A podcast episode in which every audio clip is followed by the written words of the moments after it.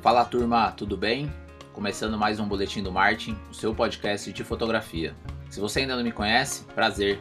Meu nome é Pedro Chavedar, sou fotojornalista de Mogi das Cruzes, aqui na Grande São Paulo, e o responsável por tocar esse projeto. Não sei bem se vocês perceberam, espero que sim, né?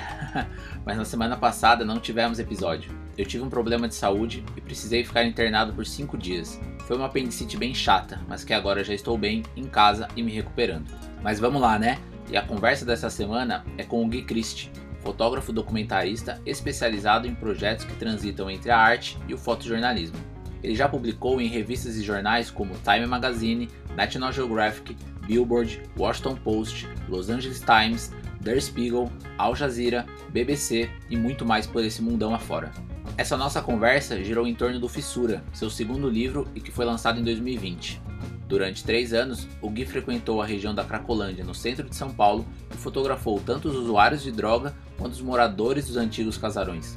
Falamos sobre muita coisa: o contexto que envolve o livro, as dificuldades enfrentadas por ele, sua relação com os fotografados, sobre a política de drogas e da especulação imobiliária na região e a sua opinião sobre o Instagram, e muito mais, claro.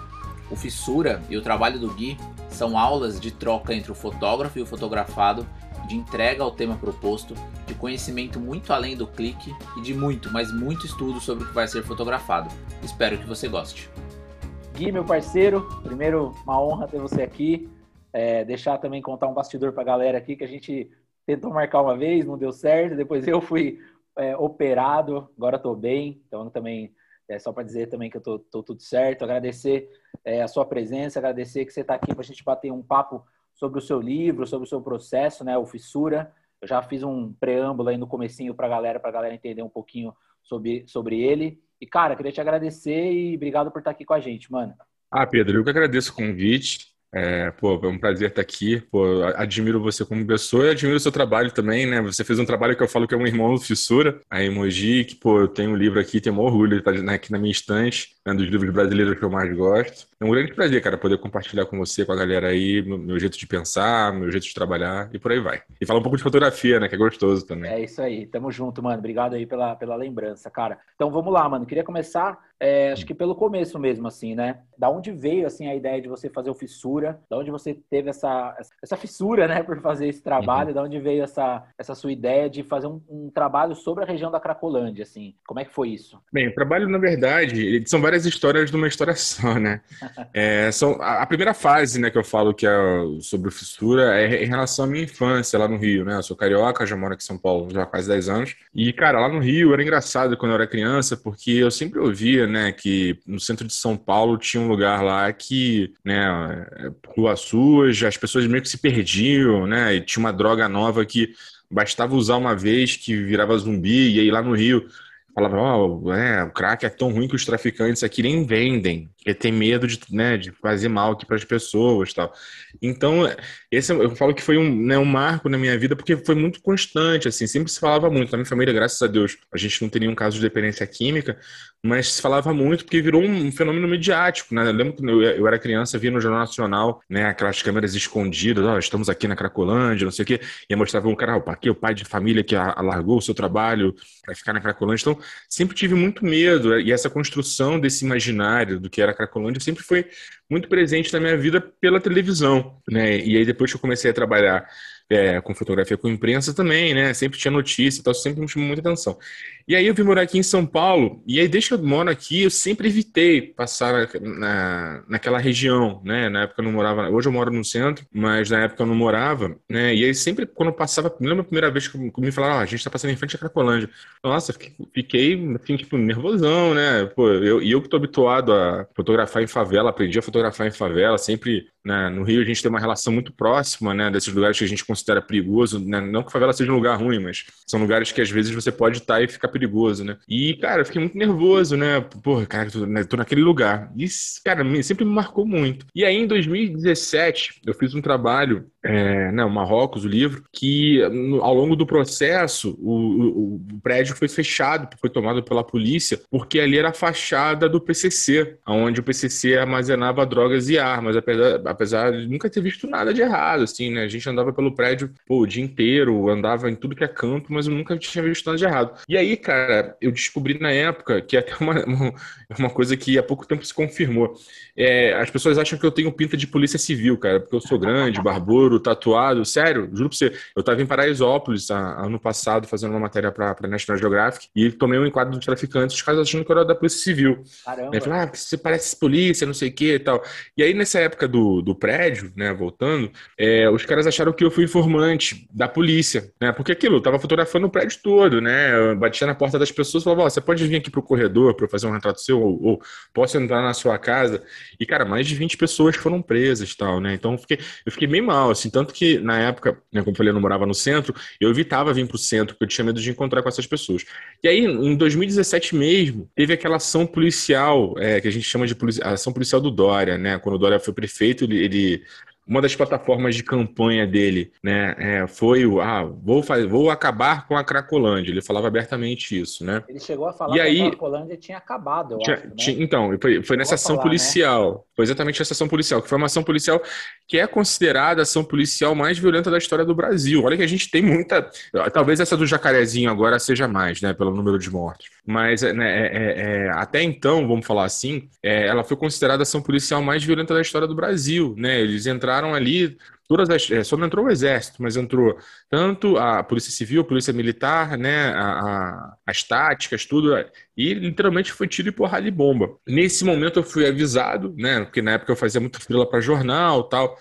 E aí eu não fui, cara, por medo. Né? Eu tive muito medo de encontrar aquelas pessoas que tinham ameaçado de morte. Também foi uma coisa que né, aconteceu lá no, no, no, no trabalho por, por, acharem que eu fui informante. Fiquei com muito medo. Só que aquilo, né, cara? A gente é frila, né? Depende de vender pauta para pagar conta, né? Preciso achar as histórias oferecer para os veículos e a partir disso, né, trabalhar. E cara, na época alguns jornais, ah, você não quer ir lá para ver, tal. Aí fui, fiz uma matéria. Só que na primeira vez, quando eu fui na primeira vez, eu só fui porque estava muito policiado, né? Então eu tava com muito medo de, de, de entrar, de. Mas como eu sabia que a polícia estava ostensivamente ali, né? Eu falei, ah, então tô protegido. E fui. Isso, isso já uma semana passada, né, da ação policial. E quando eu cheguei lá, é, eu comecei a, a conversa com um, conversa com outro. Eu comecei a entender que ali, óbvio, tinha um mercado ali da droga tal, mas também era um bairro. Aí comecei a ouvir, ó, esse casarão aqui é de 1800. Falei, nossa, antigo assim, né?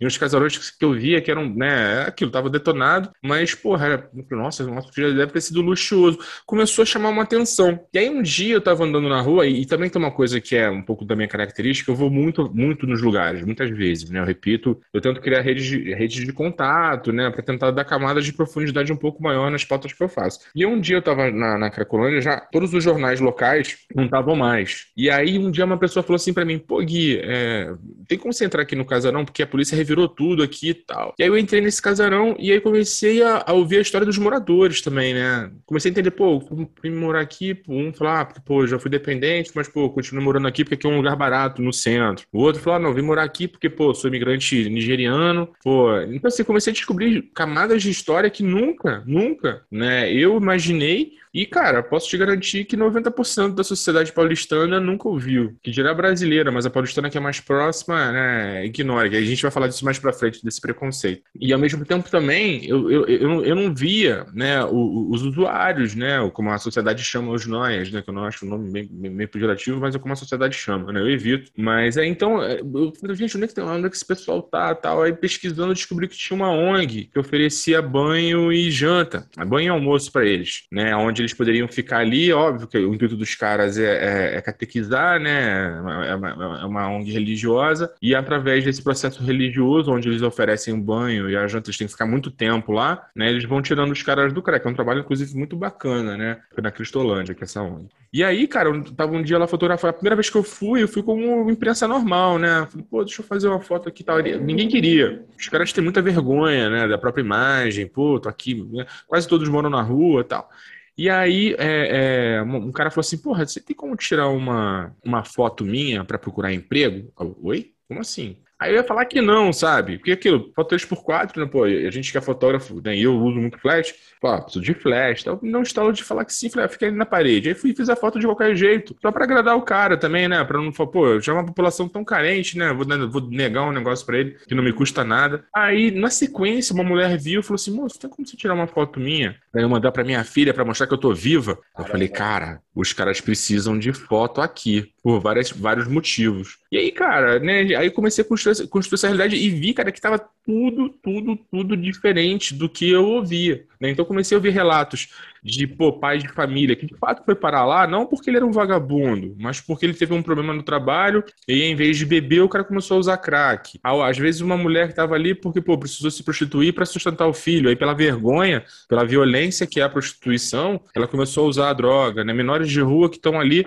para pô, fumar um crack para não sentir fome. Então você começa a ver que a sociedade demoniza tanto a, a droga quanto as pessoas e o bairro. E aí eu falei, cara, tá tudo diferente, tudo errado. Eu falei, pô, eu quero contar a história pela perspectiva dessas pessoas. Né? Óbvio, né? Eu não tenho como me colocar nesse lugar deles, né? Eu sou um homem branco de classe média. Mas eu falei, cara, eu quero tentar pelo menos mostrar o rosto de, que, de quem é número, né? Que a sociedade não olha. Eu até tenho uma, uma brincadeira que eu falo que o, o, morador da Cracolândia, né? O usuário de crack, ele é como um fantasma, né? A sociedade não quer olhar para eles, mas quando olha, né? Tem medo, né? Eles são invisíveis, né? Mas quando se olha, eles têm medo, né? Então foi assim, são essas camadas que foram me levando para a construção do livro. E aí foi um, foi um processo de quase três anos, né, fotografando. Aí eu fiz né, essa ONG, eu meio que virei um quase que um voluntário, né? Inclusive tinha dia e hora, e quando eu faltava o pessoal reclamava, não a ONG, mas o, os usuários, né? Falou, pô, vim aqui tirar foto. E eu fiquei conhecido como o cara do retrato da Cracolândia, né? E aí foram quase três anos que virou o livro, né? E você tem. E graças a Deus tá indo bem. Não, cara, eu, eu, encerrei, não, eu encerrei. Porque, assim, foi um trabalho muito pesado, durou, durou, cara, né, foi muito longo e foi uma sequência de dois trabalhos pesados, assim. Então eu optei por encerrar mesmo minha, minha, minha relação com o tema. Eu até vou ajudar agora um, um personagem que eu conheci lá, ele vai, que ele, o cara se formou em Direito, o cara é dependente químico, morador de rua, conseguiu se formar em Direito numa faculdade e ele quer fazer uma pós em, em, em Direitos Humanos. E aí eu vou até fazer um crowdfunding, um um crowdfunding onde a recompensa vai ser o fissura e todo o dinheiro vai ser revertido para essa pós dele. Ah, Mas eu não tô indo. É, não, é o mínimo, né, cara? O cara me ajudou, ficou meu amigo, é, um cara presente ao, ao longo do projeto de várias formas diferentes.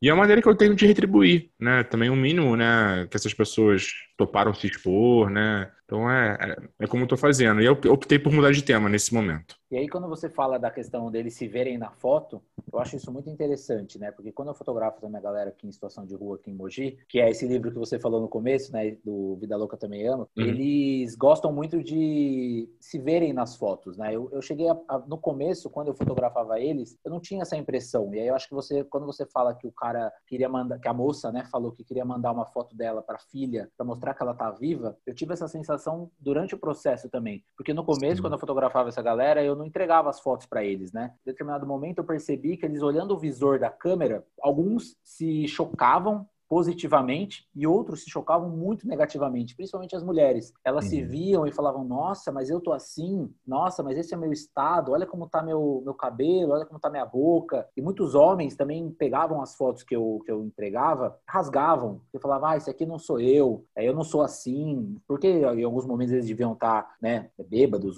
com, né, na na fissura é, de alguma droga e tal. Como que é isso, cara? Como é que você entendeu isso, essa questão deles se enxergarem? Você chegou a pensar sobre isso? Você, você consegue pensar em alguma coisa em relação a isso? Então, na verdade, são várias camadas, né? Que eu falo, trabalho muito profundo, né? É, a primeira, cara, eu acho que é, eu, eu, entendi no primeiro momento que eu não poderia estar ali só para usur, é, usurpar a imagem deles, tá? Eu entendi que eu precisaria estar ali é, e eu precisaria estabelecer uma relação de confiança, né? E, e essa confiança se deu pela troca né? E a partir do momento que uma pessoa me pede uma, uma foto para um emprego e uma outra me pede para comprovação de vida, né? Eu falei, olha, realmente a fotografia, além de ser né, a minha forma de expressão de arte, né, meu trabalho, também pode ser uma coisa que eles precisam, uma, uma, uma pode ser uma forma que eu tenho de ajudar essas pessoas. Então, eu, eu, eu, esse foi o primeiro ponto que eu, que eu estabeleci, ó, não existe trabalho se não houver troca. E aí depois, conversando com eles, tem essa questão da, da, da do resgate da imagem, porque são duas situações diferentes. É, se tem uma situação daquela pessoa que sempre viveu na rua, ou seja, ela não tem imagem própria, né? é uma pessoa que, quando se vê, se vê num espelho, às vezes um espelho quebrado, reflexo, mas ela não tem uma imagem digna dela, né? Então, esse é um aspecto. Outro aspecto é o resgate dessa imagem, daquela pessoa que um dia teve, mas que por algum, né, algum infortúnio na vida, ela foi parar naquela situação. Então, o que, que eu fazia, né? E, e foi combinado com essa ONG. Eu fazia a fotografia em dois momentos né, o antes e o depois. Né? Então, quando ela chegava na ONG, ela chegava acabada, destruída, que são as fotos que estão no livro, que era o meu interesse. Né? Eu preciso mostrar como estão essas pessoas fazia foto. Depois que elas iam para o banho, e realmente a, a Saong, né, ela oferecia banho, troca de roupa, ela dava a roupa, né, e o corte de cabelo. Então, assim, as pessoas ficavam outra, outra, né, e você vê como a falta de coisas muito básicas na vida dessas pessoas faz uma diferença, né, uma coisa simples, como um banho realmente muda uma vida. E aí eu fotografava ela depois do banho, e, e, e, e eram essas fotos que eu dava, justamente para o cara poder mostrar que estava vivo,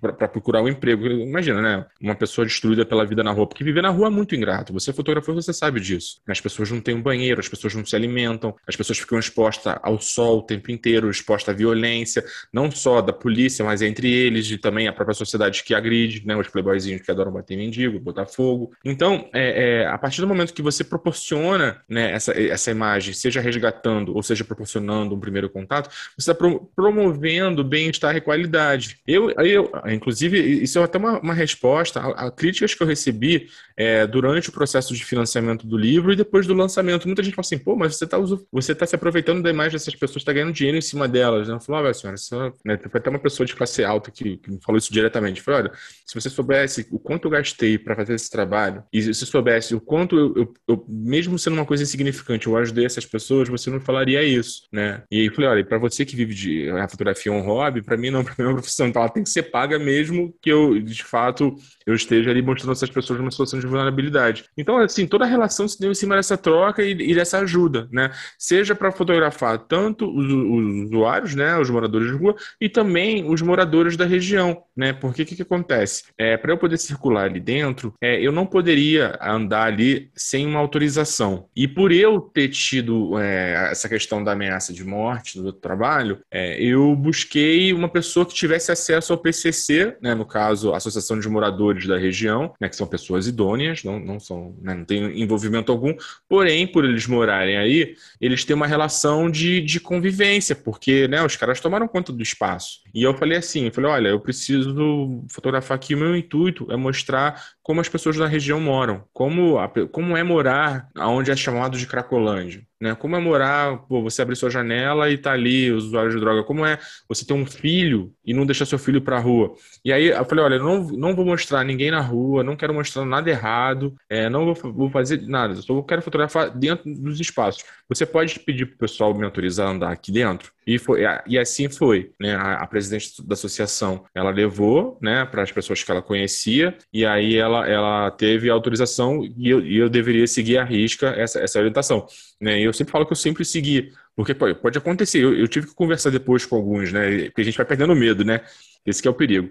E aí eu conversei com alguns e, e, por exemplo, os caras falaram, deixa eu ver sua câmera aí. Cara, se tivesse alguma coisa errada ali, os caras, no mínimo, iam me prender ali. No mínimo, entendeu? Então eu sempre respeitei muito a risca e aquilo, tá, tá combinado, tá combinado. Tanto por parte deles quanto pela minha parte. Porque, na verdade, eu, tenho, eu falo muito isso, assim, eu não, eu não faço apologia ao crime, eu não faço apologia é, é, ao uso de drogas, mas, cara, se você cresce numa realidade onde você é moído, agredido, humilhado pela sociedade o tempo inteiro, onde o tráfico é a única opção que você tem de ter uma ascensão social, poder prover a sua família, a sua mãe, a sua avó, porque quase sempre não se tem pai, um, bem-estar, pagar uma casa, garantir alimento, garantir, sabe? Cara, eu seria traficante numa situação dessa, se eu vivesse nessa realidade. Né? E aí você começa a entender que aquele cara também, né, como eu falo, não fazendo apologia ao crime, mas aquele cara é um profissional, ele tá ali para pagar conta. Ninguém é bandido porque quer, nem é bandido por vocação. Você é levado ao crime. E aí, cara, eu conversando com isso, eu comecei a ganhar acesso, óbvio, mantendo o distanciamento, né? Não, não criei é, elos de amizade, até porque o pouco que eu fiz no Marrocos eu me arrependi depois por causa da, da investigação policial, né? E aí eu fui, eu fui conseguindo esse acesso e ao longo, né, desses, desses é, quase três anos, fui trabalhando, né? Uma outra coisa também que eu acho interessante, assim, de discutir, eu sempre falo muito isso para fotógrafo, né? fotógrafo ele se limita só a fazer foto, né? Ele esquece que tem uma coisa chamada história e outra coisa chamada antropologia, né? E aí, por eu ser, é, né, eu sou um migrante aqui em São Paulo, né?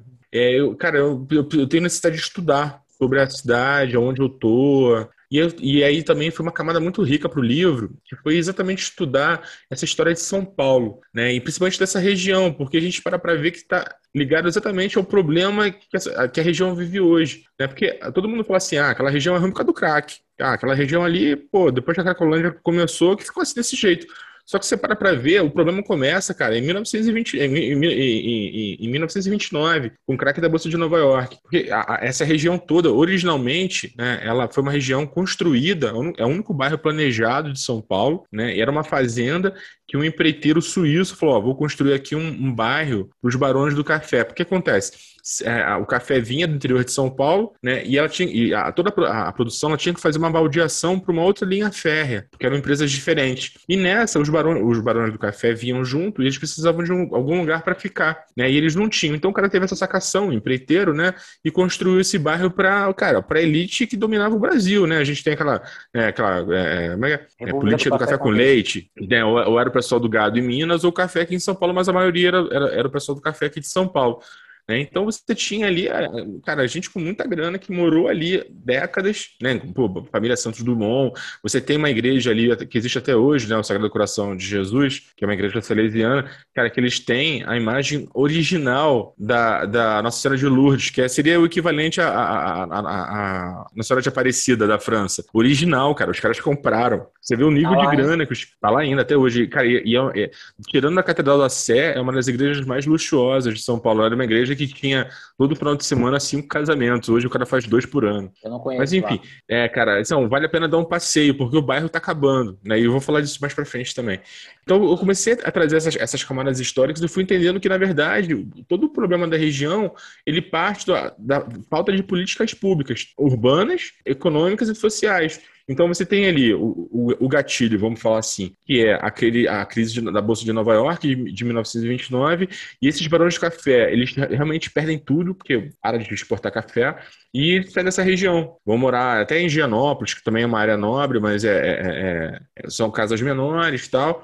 E essa região começa a se tornar, por causa da linha férrea, uma região de, de, trans, de galpões. É, e nisso, né, começa, abre, abre-se também para passageiro, e aquilo onde tem, né, passageiro sempre vai ter hotéis né, é, baratos, vai ter bares. Isso né, já em 1940, né, com a Segunda Guerra Mundial, quando a, a, começa a ter um fluxo de migração, né, é, os judeus né, fugindo da guerra vindo para São Paulo, esses judeus eles vão para a região do Bom Retiro, que era uma região de prostituição. E aí a, as, as, profissionais que trabalhavam ali no Bom Retiro, elas vão para a Estação da Luz, que é do lado da, da Cracolândia. Então tudo começa a degringolar para nos anos 90, né, a ausência total do Estado, o Estado ele não, ele não se fazia presente, né? Você tinha ali um alto fluxo de passageiros, você tinha já uma população de rua altíssima, habitando nesses lugares abandonados, e aí os, os traficantes tiveram uma sacada, falou, olha, a gente tem a cocaína que na época, né, ela entra no Brasil, mas a gente tem um produto aqui que, cara, é, é mais barato, vamos vender para esses caras. Então, no final dos anos 80, início dos 90, começam a vender o crack na região. Até achei uma matéria da Folha de São Paulo onde é falado a palavra Cracolândia pela primeira vez, né? E aí eles começam a vender o crack e a região, de fato, é tomada pelo crack. Deixa eu ver. Cara, juro pra você, dá, dá essa hora, mano. E no meio disso tudo, cara, ainda tem a questão do êxodo habitacional também, né? A região fica meio largada ali, a galera começa a sair do centro e para outros bairros. E aí eu vejo que hoje existe um, um, fluxo contrário, né? Existe uma especulação imobiliária ali grande também de uns, de uns prédios, acho que do Porto, da Porto Seguro, que tem ali perto do, do. Ai meu Deus, esqueci o nome ali. Da Helvetia mesmo, ali, né? No, bem ali na. Sim, é, tem hoje. São tem, Paulo, ali, né? Estou construindo o Hospital Carolabá Sim. Então também tem isso, né? Tipo, a galera saiu do centro e quem ocupa o centro? Quem não tinha muito para onde ir, quem não tinha muito recurso. Quem não tinha dinheiro. Não né? tinha dinheiro. E aí agora acontece um pouco o inverso, né? A galera tem, tá tendo um pouco também essa, essa glamorização do centro, essa higienização por parte da prefeitura. Você teve algum problema com relação a isso? Como você enxerga tudo isso? Cara, a prefeitura de São Paulo comigo foi até aberta demais, assim. Eu sou até muito agradecido à Secretaria de Saúde aqui de São Paulo ao programa é, Redenção, porque eles escancararam as portas dele, né? É uma vantagem, né, para eu trabalhar para veículos estrangeiros, é, que eles queriam mostrar o trabalho deles, que é bem feito mesmo. É, eles deram muito acesso a tudo, assim. Mas o que acontece, cara, é, né, eu, e também fui estudar um pouco de urbanismo, né? Peguei vários artigos, né? É aquilo, é que eu tava falando, né? A gente traz camadas que os fotógrafos normalmente não estão habituados, né? Às vezes não tem tempo mesmo, no caso do jornalismo, né? Dá a pauta, tem que fazer e não consegue estudar. É, então, assim, eu comecei a estudar um pouco exatamente essa dinâmica territorial, né? O que estava acontecendo. E aí a gente vê o seguinte, que de fato, né? Você tem início dos anos 2000, né? Final dos 90 de 2000, o abandonamento do centro, que já também já, é, é, assim, já vinha acontecendo antes, mas ele se dá ao ápice nessa época. E aí você começa a ter um movimento é, é corporativo, né? Financeiro de, de compras desses, desses imóveis, desses espaços. De fato, hoje você tem um processo de gentrificação enorme aqui no centro, né? Hoje eu já moro aqui, moro até relativamente perto da Cracolândia. É, cara, na, só na minha rua tem cinco prédios levantando, né? Então é, é, é, como a coisa vai se dando. E até, tem, tem, até um artigo que eu, que eu achei que chama A Região da Cracolândia de Disputa, né? Onde a, a Faculdade de Urbanismo e Arquitetura aqui da, da USP, eles fizeram um levantamento histórico das compras dos terrenos pelas empresas. E uma dessas empresas é Porto Seguro, que de fato, o que, que eles fazem? Eles aproveitam o baixo valor de mercado né? dessa região, que é uma região central, né? Numa cidade com um dos metros quadrados mais caros do Brasil, que não do mundo. E eles compram enquanto está em baixa e vendem futuramente ou fazem um empreendimento né, com essa valorização. E hoje, é, na verdade, isso, esse é o principal fator de movimentação na Cracolândia. Né? Ou como eu falo, a prefeitura tal, ela é empenhada, o Estado também, ele é empenhado em tratar as pessoas. Mas ninguém está preocupado em resolver o problema. E o problema não é acabar com a Cracolândia. Hoje, é, o que está acontecendo na região é que estão literalmente botando tudo abaixo. Estão derrubando casarões centenários, estão expulsando famílias que moravam ali é, há, há, décadas. Teve um casal de idosos que eu fotografei, eles nem estão no livro, não. Mas é, é, é eles, eles, foram morar na Cracolândia, na, é, na região ainda nem era, ainda era bom, chamado, é, Campos Elíseos, né? E, imigrantes portugueses que vieram né, tentar a vida aqui no Brasil. É, era um senhor né, de, de 90 anos e a esposa dele de quase 90 também. Cara, de um dia para o outro, bateram na porta deles e falaram: vocês têm que sair aqui. E aí eles saíram de casa correndo, tinha uma vendinha, foram morar na venda deles e eles morreram os dois. É, no início da pandemia. Não foi, não foi de Covid, não, foi de causas naturais mesmo, mas muito por causa desse estresse de ter que sair de casa e ter que morar numa venda, dois idosos de 90 anos. E foram várias famílias que aconteceram isso. E isso também afeta o usuário de crack. Por que que acontece? Ao mesmo tempo também que você demole as casas, você está demolindo ali lugares onde eles, eles compravam água, alimento, a, própria prefeitura tem fechado postos de atendimento na região, né? Que ele tem tudo, né? Você tem plano de posto de saúde, dentário, né? Todo, um sistema de apoio.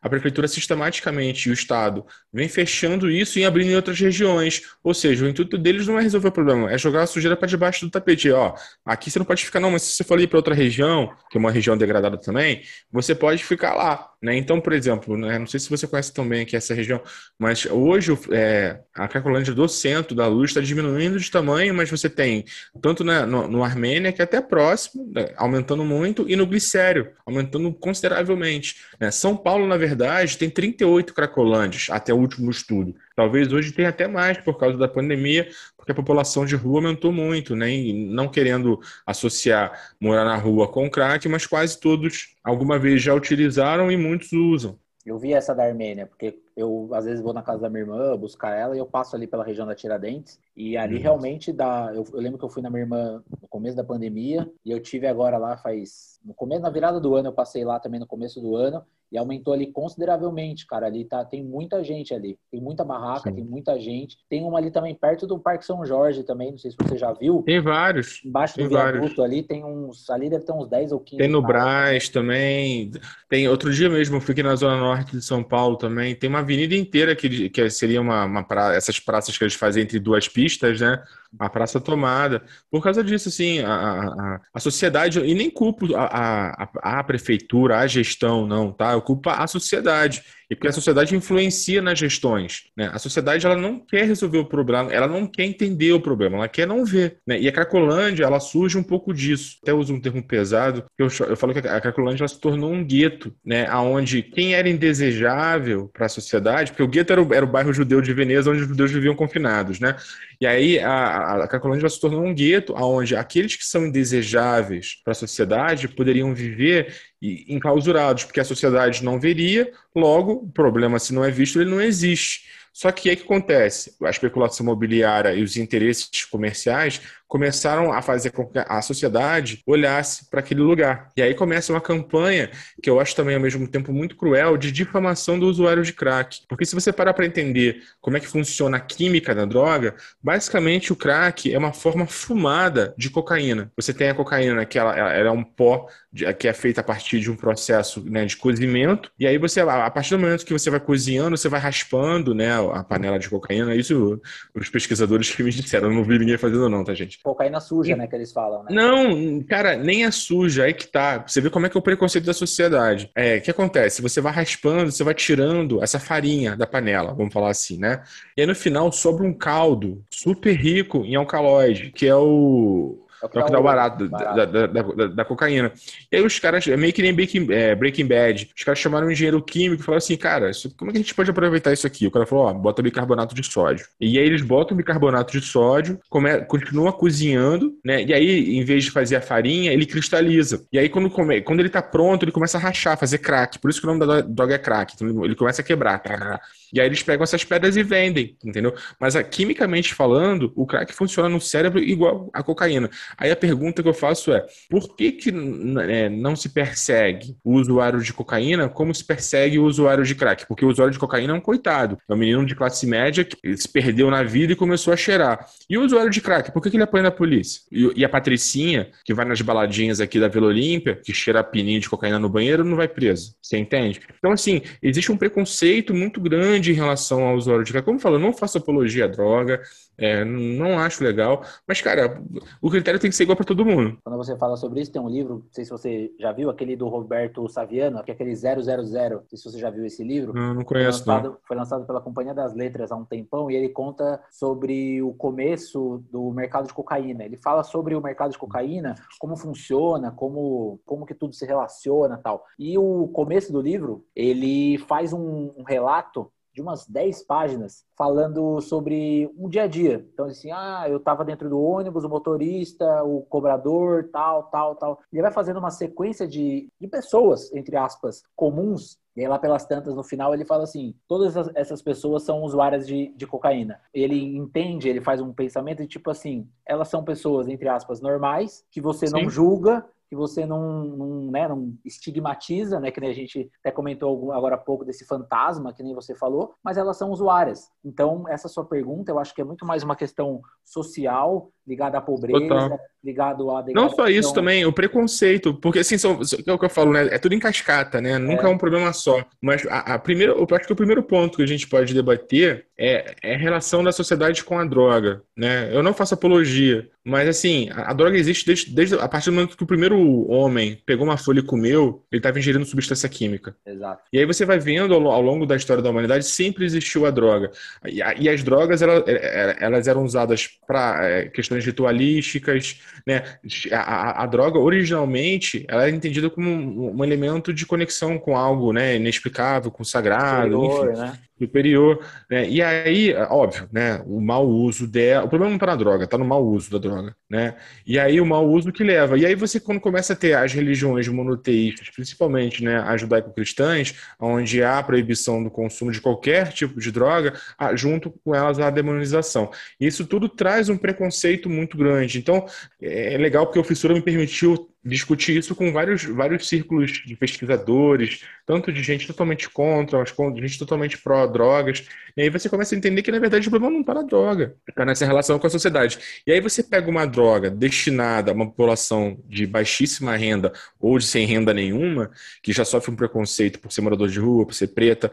E aí, cara, você junta vários preconceitos num preconceito só, e aí gera essa grande fissura social, né, que é um dos significados do título do livro, que é uma fissura social social que, cara, ao mesmo tempo ela julga, ela rotula, ela penaliza, entendeu? E condena aquela pessoa a viver naquele jeito, né? E é que eu falo, é, muita gente me pergunta assim, Gui, pô, você que viveu tanto lá tal, como é que você vê a, saída para isso? Eu falo, ó, oh, gente, primeiro, eu sou fotógrafo, eu não sou sociólogo, nem nada do tipo, mas em cima da minha vivência, o que eu posso falar é, existem três maneiras de você trabalhar a situação do crack. Primeiro é você entender por que, que as pessoas vão parar ali e atuar em cima disso, né? Então, como eu falei, são pessoas que têm, às vezes, problemas né, familiares, problemas, a pessoa já nasce na rua, né? Então esse, esse é um ponto. Outro ponto é por que, que as pessoas continuam ali, né? Porque todo, cara, assim, eu conversei muita gente, com muita gente, e todos não querem estar ali. Né? Quem quer morar na rua? Quem quer, sabe? Todos têm vergonha da própria imagem. Então, assim, a pergunta é: por que, que essas pessoas estão ali? Tem que se perguntar e fazer um projeto social em cima disso.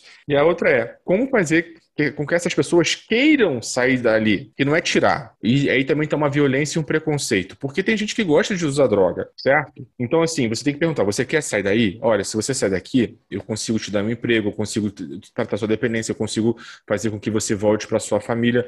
É, né? Você tem que ver o que a pessoa quer. Né? Você não pode impor uma desintoxicação. Né? Até porque só desintoxicar não adianta de nada. Que era até uma questão também que estava sendo discutida, né? A internação involuntária. Cara, isso não adianta de nada, porque você tira aquela pessoa, qualquer droga, tá? Não só o crack. Você vai tirar aquela pessoa da, da, daquele, daquele é, modus operandi, né, que é, não é só químico, é emocional, também social e econômico. Você vai, ó, beleza, você vai ficar aqui um mês internado, você vai tomar remédio e não vai mais ter a necessidade.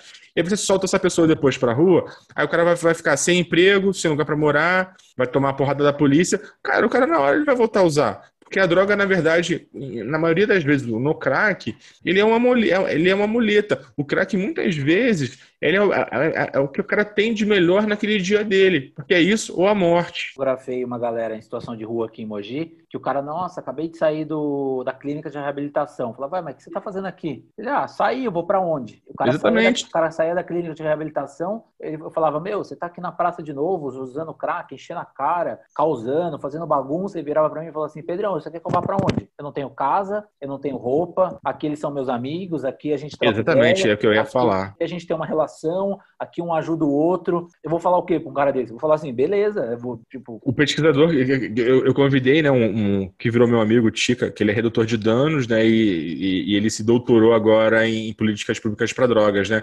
Ele fala uma coisa que eu acho interessantíssima, que ele, pra, ele, pra, ele fala assim, é tão grande o preconceito em relação ao usuário de droga e a, a droga, que as pessoas acham que essas pessoas, elas não criam relações sociais e, e, e vínculos afetivos. Então acaba que a, a Cracolândia, quanto é, lugar vivido, vamos chamar assim, é, se torna uma, uma, rede de apoio mútuo. Porque você está na rua, você vai conviver com um cara que está na mesma, na mesma situação, desculpa o termo, de merda que você, então vocês vão se apoiar. Óbvio que nem sempre é, é, é, paz e amor, é paz e amor.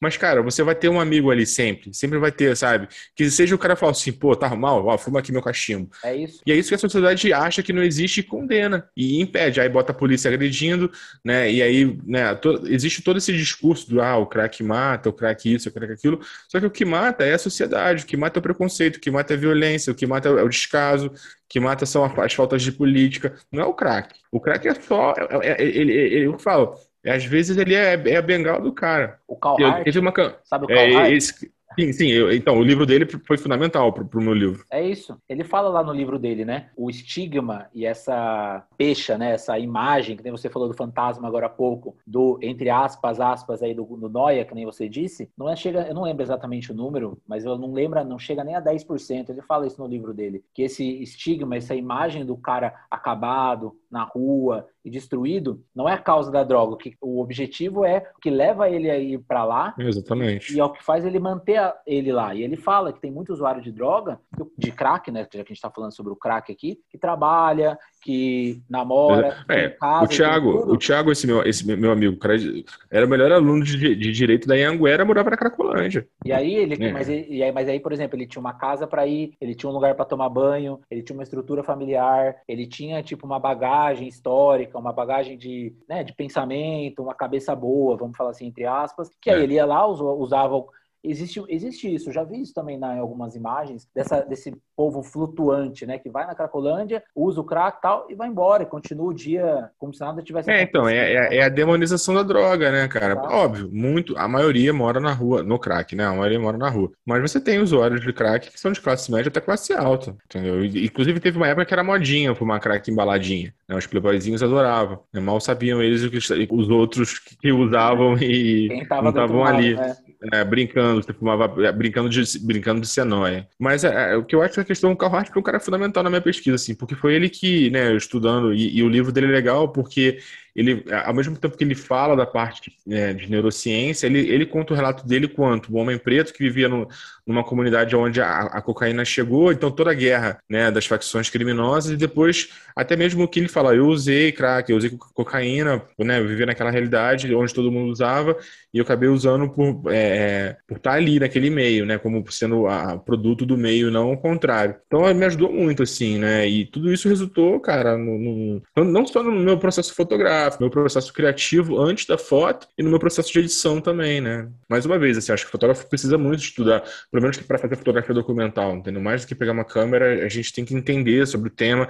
Não precisa militar. Eu, eu, eu como eu falei, né, por causa do problema que eu tive no primeiro livro, Nesse agora eu evitei militar, porque, é, mas eu, eu, eu preferia agir, né? Então a gente ajudava com cesta básica, né? As fotografias, pô, cara, eu, eu imprimi mais de 3 mil fotos. Eu fazia foto na quarta-feira, lá na, na ONG, eu ia, é, no mesmo dia eu botava para imprimir, né, nesses laboratórios 3x4, e na quinta-feira eu entregava, né? Então, pô, foram mais de 3 mil retratos, pô, um monte de cesta básica, aquilo né? Ah, conseguiu, ah, ó, vi, vi um, sei lá, um morador falava, pô, tô, tô com fome, fazia um corre e conseguia a cesta, sabe? Então, assim que foi, cara, e, e sempre na base da troca, no estudo na, e na vivência, né? Que acho também é importante você vivenciar aquilo que você está fotografando para você primeiro tirar o olhar né, estrangeiro, esse olhar é, essa busca do exótico e no caso da Cracolândia a busca do, do, do freak, né? Do, do, detonado, que é uma crítica que eu tenho muito ao estúdio fotógrafo, principalmente aqui de São Paulo. Eu acho que as pessoas elas esquecem um pouco de olhar para a cidade, não para ah, tem que fotografar o bonito, mas existe esse culto ao bizarro, sabe? Eu acho que e, e é o culto do bizarro pelo bizarro, por você poder entender outra, outras camadas e agregar isso ao seu trabalho e teria muito mais potência, entendeu? Eu acho que o que eu vejo, tá? Posso também estar enganado, mas o que eu vejo é a impressão que eu tenho é essa, que às vezes as pessoas elas querem brincar de ser Sebastião Salgado e aí elas vão para um caricato, sabe? É, é, é a única, é, é a única crítica que eu tenho em relação ao que é feito hoje, assim, fotograficamente falando, mas ninguém vai na Cracolândia, entendeu? Pega, pega o morador de rua da sua esquina, mas ninguém vai para lá para fazer uma coisa séria. E quando você fala isso de entender, de conhecer, de estudar, eu acho que isso é a base, né, cara? Porque assim, a galera acha que fotografia é só ir lá, apertar o botão e ir embora. Ou ir lá, baixar um preset no, no, no Instagram. Até conversei com, com o Urk nisso no, no, último, no último programa. A gente falou muito isso, sobre um fotógrafo ir lá e fazer o que tá, tá mais fácil, o que tá na modinha, o que todo mundo tá fazendo, e deixar um pouco a identidade de lado, né? A gente até tava conversando sobre isso, sobre o novo trabalho que você tá fazendo, né, pra, pra National Geographic. E a gente uhum. até falou nisso, pô, eu tenho uma, você disse, né, eu tenho uma linguagem da luz e tal. E a identidade também é muito importante, né, cara? Acho que para não cair, talvez, nesse blazer, para não cair nesse buraco, eu acho que a identidade é muito importante e esse conhecimento do que você vai fotografar. Nem, por exemplo, você sabe que lá em 1900 e tal teve o, o crash Sim. da bolsa, você estudou urbanismo, você estudou história, você estudou antropologia. Então é muito mais do que só um clique, é muito mais do que só, né, ir lá e apertar o botão, né? É, eu acho que muito, assim, tem a ver com o que você se propõe a fazer, né? Eu, cara, eu entendo que eu, quanto fotógrafo, a minha busca é sempre por é, gerar um produto chamado fotolivro. Faço reportagens porque né, é a minha forma de meu ganha-pão diário, mas eu não sou um cara de, pô, ah, fazer uma exposição em galeria, até quando é óbvio, quando tem a gente gosta, né? Mas é, o meu negócio é fazer livro. E, cara, para fazer livro, né? E aí também tem uma, essa coisa do, do fetichismo né, pelo fotolivro hoje, qualquer um tá fazendo fotolivro de qualquer coisa. É, não que isso seja ruim, mas eu acho que as pessoas, para fazerem, tem que exatamente isso, dar uma estudada, é, se aprofundar como eu falo, nem, nem é para nem é para militar, virar o salvador do, do, mundo, porque você não vai salvar o mundo. As pessoas continuam na Cracolândia, entendeu? Apesar do meu livro. Mas assim, é para você pelo menos ter propriedade e saber o que, o que você está falando, saber aonde, até onde você pode ir, respeitando aquelas pessoas, sabe? É, é, é, é muito disso, assim. Acho que está faltando um pouco. E, cara, tem uma polêmica que eu, tô, que eu tenho levantado. É, cara, você vai até rir. eu acho que o Instagram, cara, assim, hoje, para fotografia, é uma coisa muito nociva. Porque Primeiro, né, a gente, a gente vive numa, numa, sociedade do espetáculo, né, e a gente vive numa sociedade que, além do espetáculo, é viciada em, em é, por ser do espetáculo também, é viciada em aplauso, e, e, aplauso a gente entende como like. Então, as pessoas hoje, né, é, elas, ainda mais como sendo fotógrafo, a gente entende que tem uma projeção aí do ego do fotógrafo, quem não gosta de ser elogiado, né, quem não gosta de ter muitos likes numa foto. Então, acaba que hoje, a produção fotográfica, né, e estou falando de profissional também, não estou falando só de amador não, tá? A produção fotográfica é muito galgada nessas tendências de mercado. Óbvio, sempre teve tendência, tá? Longe de mim querer falar que antigamente não tinha, sempre teve. Só que hoje, é por, por ter essa rede social baseada em imagem, que é a mais influente, né? Tudo bem que ela está sendo ameaçada agora pelo TikTok e tal, mas é a rede social mais influente ainda, se construiu essa cultura do like e todo mundo está viciado em seguir as tendências. Então, pô, digamos, se hoje a tendência é fazer retrato de ponta cabeça, vai todo mundo fazer, entendeu? E aí os próprios clientes, os próprios veículos buscam isso. Eu trabalho para empresas, tem essas empresas elas têm interesses financeiros também. Então muitas revistas às vezes é, nos contratam exatamente porque a gente está na modinha. Né? Não é o meu caso, porque eu não sou um cara muito badalado. Eu, graças a Deus eu tenho né, trabalho para revistas grandes, mas eu não sou um cara muito badalado. Mas você vê fotógrafos que são a tendência, que todo mundo copia, né? E aí o cara vai chamar aquele fotógrafo porque ele tem, ele é muito copiável.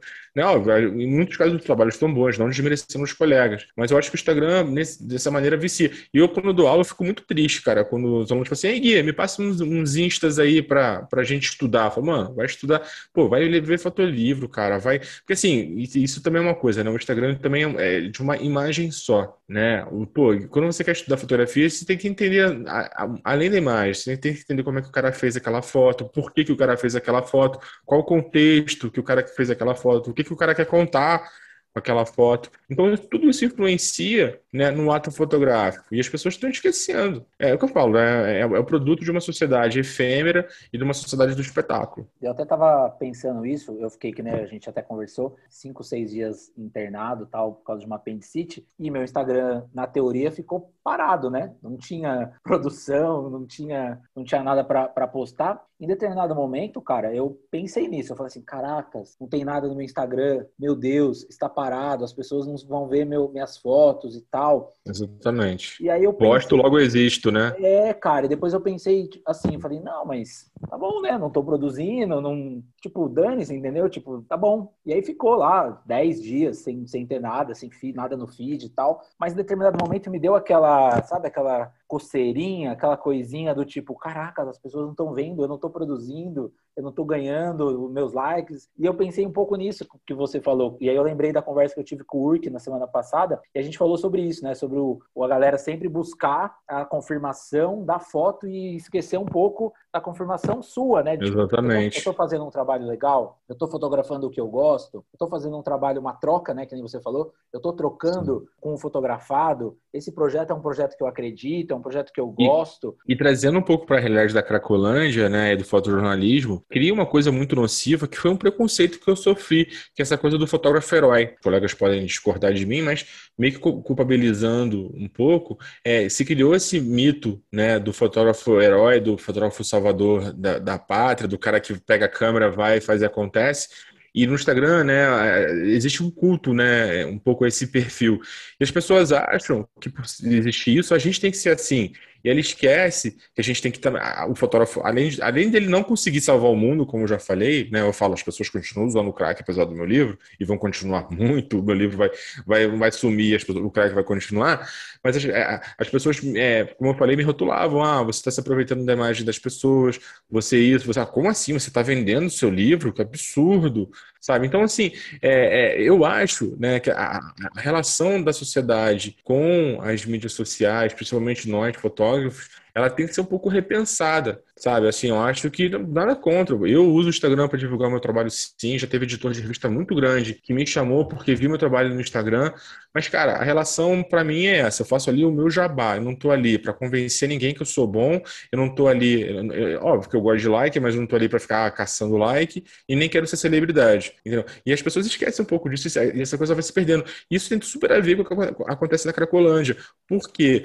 Porque as pessoas hoje precisam ser E se você não vê, você exclui. Se você é diferente de mim, né? Aí a gente até pode levar isso um pouco para política, mas eu não vou trazer porque o debate é muito mais profundo. Mas é toda essa cultura, que é uma cultura é, viciada, viciosa, né? assim como o crack, ela gera tanto essa, essa, essa coisa deturpada né, na, na, nas mídias sociais, como gera também um, um, dependente químico, porque você acha que o cara que no, se vê no Instagram, né, quantas vezes ele fala assim, cara, só eu que não tô trabalhando, pô, só eu que não tô viajando, ah lá, fulaninho tá na praia, e ah, fulaninho tá fazendo pauta pro New York Times, então, cara, isso gera também um mal-estar, que se a pessoa ela não tem uma saúde mental legal, o cara acaba indo para dependência química, né? Então você vê que como está tudo conectado. Né? Eu acho que esse momento que a gente está vivendo de pandemia, eu, eu, torço de coração, apesar de achar que isso não vai acontecer, eu torço de coração para que a sociedade ela possa olhar um pouco para si e repensar não só a questão da saúde é, em relação a, né, isolamento social, mas em relação a tudo, sabe? Porque a gente vê o mundo está doente, então é um momento que a gente tem de, pô, vamos pensar aqui pô, como é que a gente pode melhorar? Pô, vou fazer isso, vou fazer aquilo outro. E um, do, em um desses aspectos é a saúde mental que está sendo muito afetada também pela pandemia. E com certeza, eu não tenho, né? Como eu te falei, eu, eu, eu me afastei um pouco desse, da, da, do tema Cracolândia, estou fazendo agora um outro tema, mas com certeza o uso de crack aumentou por causa dos problemas decorrentes da pandemia. Entendeu? Então a sociedade tem que se repensar, tem que, sabe, se planejar. Vamos torcer, né? Apesar de achar que isso não vai acontecer. Eu também não sou tão otimista assim, também acho que o buraco é, é muito mais embaixo, cara. O que eu falo, a gente não muda o mundo. A gente não pode ser cobrado para mudar o mundo, a gente não pode achar que a gente vai mudar o mundo, mas a gente tem uma obrigação, que é inspirar. A nossa única obrigação, cada foto nossa, a gente cria uma mensagem, e essa mensagem ela cria uma corrente, ela transmite. Então, nossa única obrigação é, é, inspirar. Então, assim, o que eu acho é que a gente tem que produzir para inspirar a sociedade a mudar. E pode ser nesse momento ou no futuro. Vamos torcer. E o Fissura tá para comprar? Como é que tá? Então, o Fissura, né, eu, eu, eu, vendo, eu vendo diretamente no meu site, tá? Eu optei por fazer o trabalho totalmente independente, né? Que é uma questão também complexa aqui no Brasil, né? É, a gente tem poucas editoras, até a Artisan, né, que publicou o teu livro, né? Os donos são meus amigos. Mas eu optei por é, fazer totalmente independente porque, primeiro, né? Eu já não tinha grana para imprimir. E aí, né, por trabalhar para uma editora aqui no Brasil, eu teria que pagar o processo editorial e tal. Então eu falei, ah, cara, eu, né, eu fui diretor de arte né, antes de virar fotógrafo durante muito tempo. Eu sei fazer todo o processo. E acabei fazendo. Mas hoje eu vendo ele no meu site, graças a Deus o livro também está quase esgotando já, né? Fiz 500 exemplares, estou com um pouco mais de 100 pela, pelo volume de venda que eu tenho mensal, acredito que até o final do ano eu esgote o livro. Vou colocar aqui na descrição para quem quiser entrar em contato com você ah, lá obrigado. no site e, e, comprar, porque assim, é uma aula. Depois dessa nossa conversa aqui, acho que, porra, todo mundo tem que ter esse livro para entender um pouco mais e conhecer também um pouco mais o, o trabalho do Gui. E, mano, queria te agradecer, obviamente, por essa conversa, obviamente, por essa aula. É, eu, eu que agradeço, Pedro. Sou muito seu fã, gosto pra caralho. Acho que o nosso trabalho Valeu, meu conversa querido. um pouquinho Feliz. ali alguns pontos. Com ali. certeza, é. Eu São primos primos, né? Primo e irmão, é, né? É, são primos de cidades diferentes, né? É nós, mano. Tamo junto, brigadão mesmo. Ah, Pedro, eu, que agradeço a oportunidade. Peço desculpa, né, pelo rolo que, que teve aqui da minha parte. Mas agradeço, cara, pela oportunidade de falar, de poder expor meus pontos. É, me coloco aqui à disposição não só de você, né, mas de todos os ouvintes que precisar, que quiser trocar ideia. Apesar de eu ser um cara que às vezes, né, cada questão de trabalho, eu sempre tô na correria, viajando. Mas, cara, eu sou um cara acessível. Só mandar uma, uma mensagem lá no Insta que a gente responde. Apesar de eu ter criticado tanto o Instagram, né? Mas, não, mas sei, mas é, mas mídia, é, mídia social é pra, é pra trocar, né? Então, assim, pô, tá lá, eu sempre tô botando, né? Quando eu tenho foto nova, apesar de ter quase um mês que eu não boto foto no Instagram, mas boto lá minhas fotos novas, quando sai matéria nova, quando eu faço curso, faço os meus jabás lá. Então, eu tô à disposição, quem quiser entrar em contato, só chamar lá. Valeu, irmão, tamo junto. Valeu, cara, brigadão, um abraço.